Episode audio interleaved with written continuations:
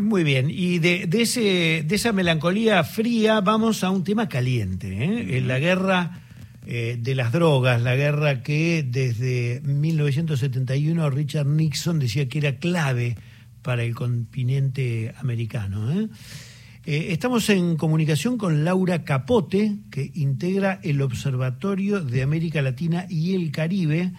y ella es del Instituto Tricontinental de Investigación Social.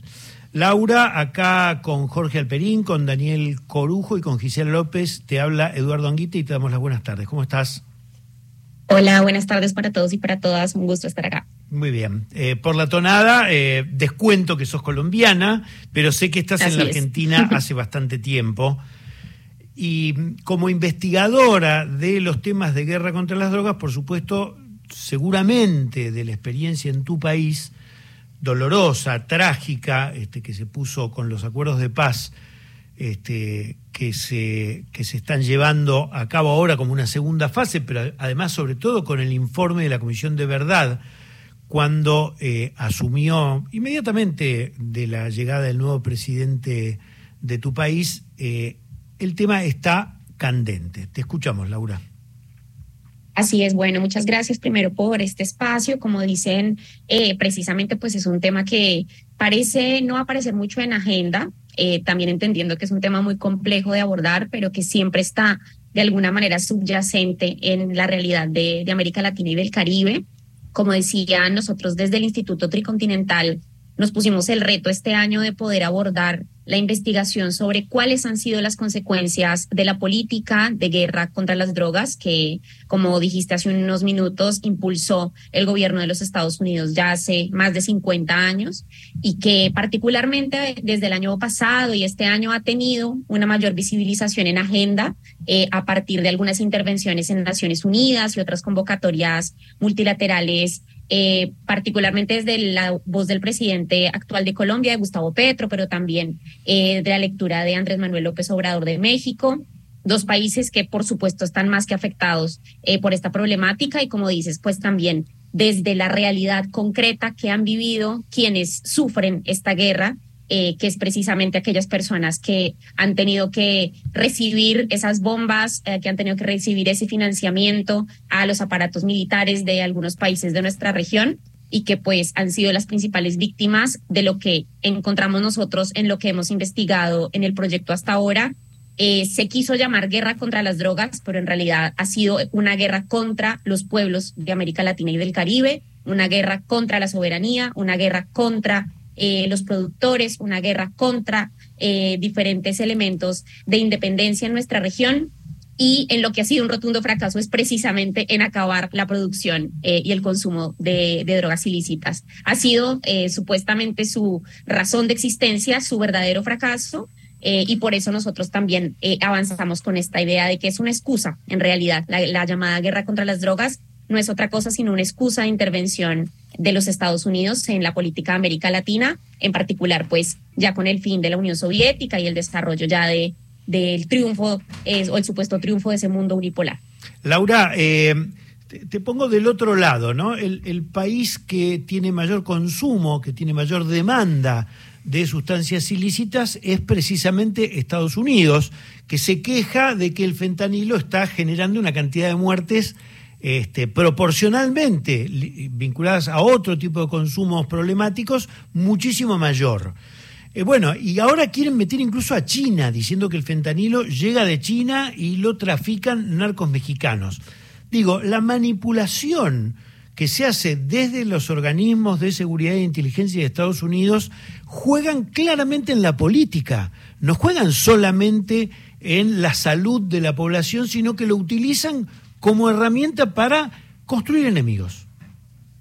Exacto, porque en realidad lo último que parece interesarle al gobierno de los Estados Unidos o a los sucesivos gobiernos desde que el problema del consumo de sustancias de uso ilícito se convirtió en un consumo masivo es precisamente resolver el problema desde la perspectiva de salud pública o desde los consumidores, sino en realidad ha sido es una herramienta de eh, avance en su agenda de política exterior, ¿no? El caso de América Latina tal vez es el más claro, el más evidente. Eh, uno tiene que ser miope para no ver precisamente cómo se ha instrumentalizado la guerra contra las drogas, la guerra contra el terrorismo, la guerra contra inserte el enemigo invisible eh, para poder avanzar en intereses económicos, extractivos en nuestro continente,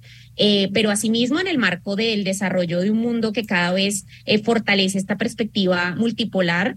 y sobre todo en un contexto donde América Latina y el Caribe eh, han fortalecido sus vínculos, en particular con China, eh, con Rusia y con los otros demás países emergentes, ¿no? Estos otros polos de poder que disputan esa hegemonía de los Estados Unidos y que por supuesto pues el tío Sam se enfurece si le tocan su patio trasero. Eh, en este año también se cumplen los 200 años de la doctrina Monroe, ¿no? En nuestro continente esa, esa doctrina que que ha marcado de alguna forma la política exterior de los Estados Unidos hacia nuestra región y que se convierte eh, en este caso el consumo ya sea de cocaína en los 80s y los 90s o ya sea de fentanilo en la actualidad, en una simple excusa para poder avanzar en una política exterior de carácter imperialista, es lo que hemos eh, denominado en el proyecto y que nos parece importante demostrar de alguna forma cómo eh, titulamos en ese proyecto, en realidad si hay adictos, eh, aquí son adictos los Estados Unidos y son adictos al imperialismo, a la continuación del imperialismo en nuestro continente. Laura, quería preguntarte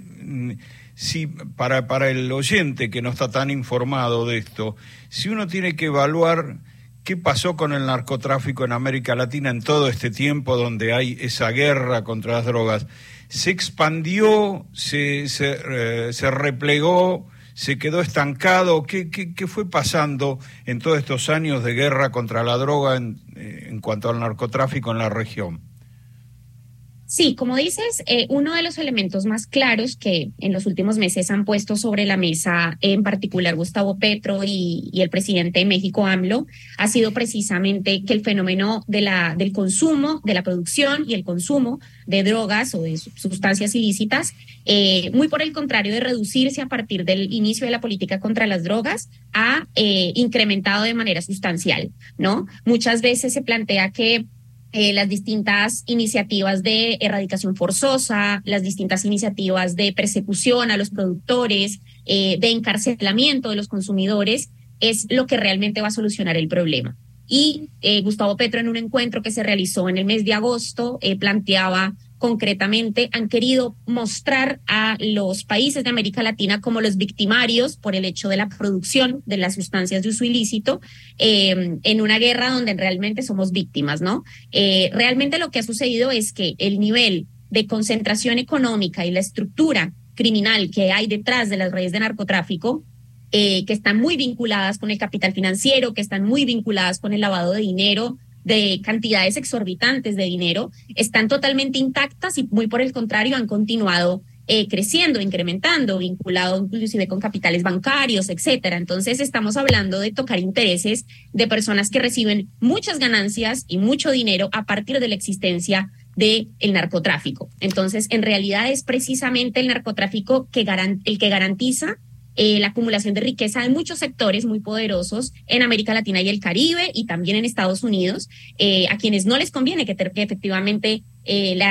el consumo de drogas reduzca o cambien de alguna manera esos efectos en términos sociales. Entonces, en 50 años podemos decir, en vez de reducirse, se ha aumentado, se ha fortalecido y se ha exportado. Hoy vemos, por ejemplo, en México,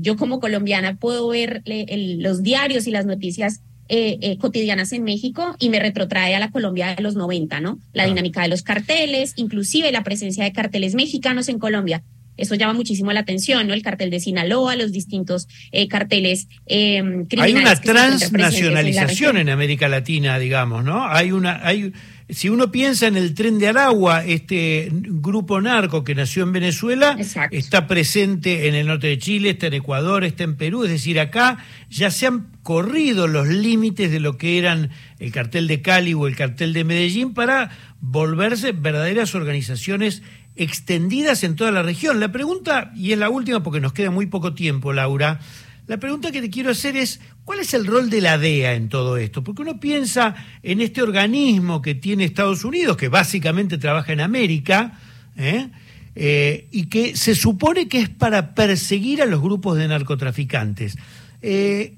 la DEA en realidad lo que hace es controlar que ingrese mercadería a Estados Unidos bajo su supervisión o realmente combate al narcotráfico? No, yo creo que por precisamente este nivel de incremento que ha generado el consumo eh, y la producción eh, o el mantenimiento, digamos, de ese consumo y producción, es, es la respuesta más clara a tu pregunta. Efectivamente, no hay una política de combate del ingreso de estupefacientes al territorio de los Estados Unidos o inclusive a Europa u, otro, u otras latitudes, sino hay precisamente una connivencia, una aceptación y una participación en el negocio ilícito precisamente por la porción importante de la torta que se llevan capitales que están protegidos precisamente por instituciones como la DEA que a través de la cual eh, se, se eh, transporta una serie de recursos o se viabiliza mejor una serie de recursos económicos eh, que de ninguna manera podrían garantizarse y llegar a nuestras a nuestros países con la excusa de este dinero va a Colombia, va a México para garantizar intervención política, para garantizar intervención en elecciones sino va supuestamente a través de la intervención en contra de la, de la o por la guerra contra las drogas eh, y que realmente va disfrazada, digamos, por esos intereses. Efectivamente, el rol que ha cumplido la DEA es un rol precisamente de connivencia y de, y de permitir porque realmente no hay una preocupación, eh, digamos, en esta preocupación moral que tanto caracteriza a los Estados Unidos de proteger la vida de sus ciudadanos y, otros elementos que repiten permanentemente, sino eh, mantener, digamos, esa excusa vigente para continuar esa, esa intervención que cuando termina la guerra, en el caso de Colombia, por ejemplo, eh, cuando finalmente es asesinado Pablo Escobar y empieza una, un proceso de alguna manera de transformación del mundo del narcotráfico, cambian rápidamente de enemigo a la guerra contra el terrorismo, entre otros, ¿no? Como que mantiene, digamos, ese, ese fantasma vivo. Se nos termina el tiempo para esta interesantísima charla.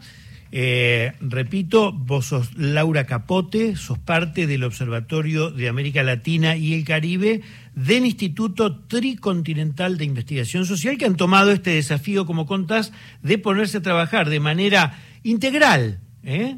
con mm, vínculos en toda la región, para tratar de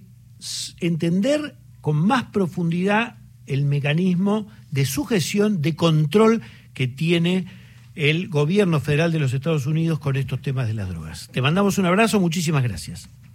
Gracias a ustedes, buenas tardes.